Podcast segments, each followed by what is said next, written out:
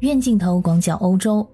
二月六号的土耳其叙利亚大地震，现在被救出来的人都被称为是奇迹。比如说，在二月十一号星期六，有一家五口人获救，他们在废墟之下受困了五天之久。有一位老太太被救出的时候，问的第一句话是：“这是人世间吗？”截止到二月十二号周日，已经有超过三点三万人在这场大地震中丧生。尽管专家表示，人在被困废墟之后，最多还能存活一周以上的时间，但是由于现在寒冷恶劣的天气，能幸存下来的人越来越少。我们平时熟知的七十二小时黄金救援窗口，指的是在二十五摄氏度、正常气压、正常海拔的情况下，人员在七十二小时内可以保持一定的存活比例。但是目前的灾区显然达不到这个标准，因为在震后马上迎来了一场暴雪天气，一些地区的温度降到零摄氏度以下，所以废墟中没有保温措施的人很快就会失温，坚持不了多久，这使得生命救援的窗口期非常之短。现在救援工作的重点开始转向帮助那些急需救助的幸存者。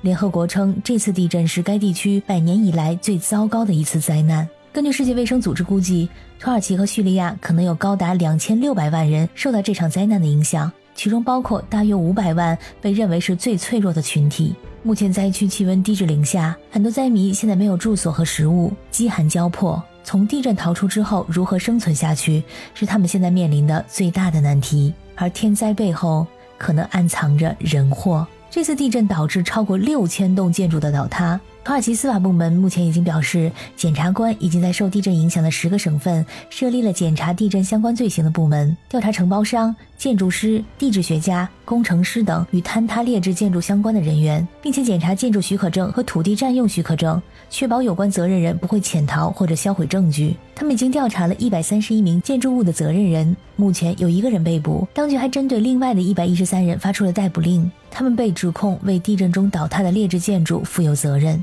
从网上流传的视频来看，很多房屋建筑都倒塌了，甚至出现了房屋连片倒塌的现象。有大量的当地居民上传的视频，在视频中也可以看到，其他高层建筑还好好的，但是有一座建筑摇摇欲坠，然后轰然倒塌。不只是一个视频，而是多个不同的视频表现了多个建筑物倒塌时候的情景。在留言中就有人提出疑问：这些建筑质量合格吗？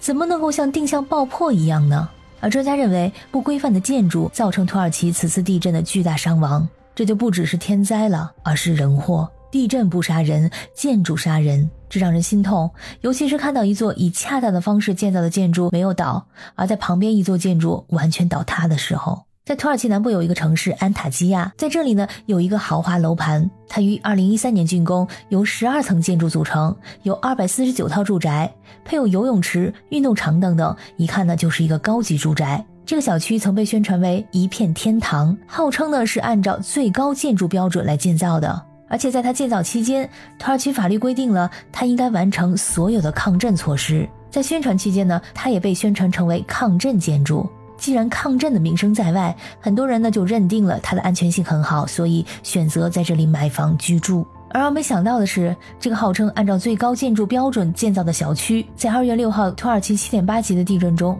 完全的侧翻倒塌了。据称有多达一千人被困在废墟之下。他在倒塌的过程中还撞毁了附近的另外一座建筑，而这个公寓的首席建筑设计师于二月十号在伊斯坦布尔国际机场被逮捕。在被捕的时候，他正试图逃往黑山共和国，随身还带着一大笔现金。知道情况不妙，想要跑路，但是没跑成。当遇难者的家属赶到，并发现这个公寓已经变成一片废墟的时候，他们表示无法接受。因为他们的亲人在买房的时候被告知这是土耳其质量最好的防震建筑。遇难者的家属说，当他看到框架剪力墙结构的时候，他发现那些铁质的连接处都不见了，不应该是这样的。他说自己既不是工程师，也不是建筑师，但是作为一个普通公民来看，也会发现这些问题。所以他表示很难理解这样的建筑是如何被审核验收的，是什么样的建筑师、什么样的工程师建造的这些楼房呢？在一九九九年，土耳其的伊斯坦布尔发生了七点六级地震，造成了大约一点八万人的死亡。而现在实行的土耳其建筑规范，就是一九九九年这场地震之后的产物。虽然曾经有过惨痛的历史，但是土耳其的居民指控说，这个一九九九年地震后的建筑规范经常没有得到应用。承包商的偷工减料行为包括在混凝土中掺料，用更廉价的金属条来缠绕支柱等等。而这些行为可以让承包商获得更多的利润。在土耳其的东南部，也就是现在的镇区，建筑规范往往没有得到遵守，这就导致了很多建筑项目防震能力明显的不足。而土耳其政府在2018年之前呢，有这么一项政策，就是说你可以通过缴纳罚款而获得赦免。虽然你违规了，但是你只要交上罚款，那就没事儿了。这就让大约六百万座不合规的建筑没有进行整改，而这建筑工程是埃尔多安担任土耳其领导人期间的标志性政绩。根据数据，建筑业约占土耳其经济支出的百分之五。有工程师表示，在土耳其东南部地震多发的地区，很多建筑项目的防震能力明显不足。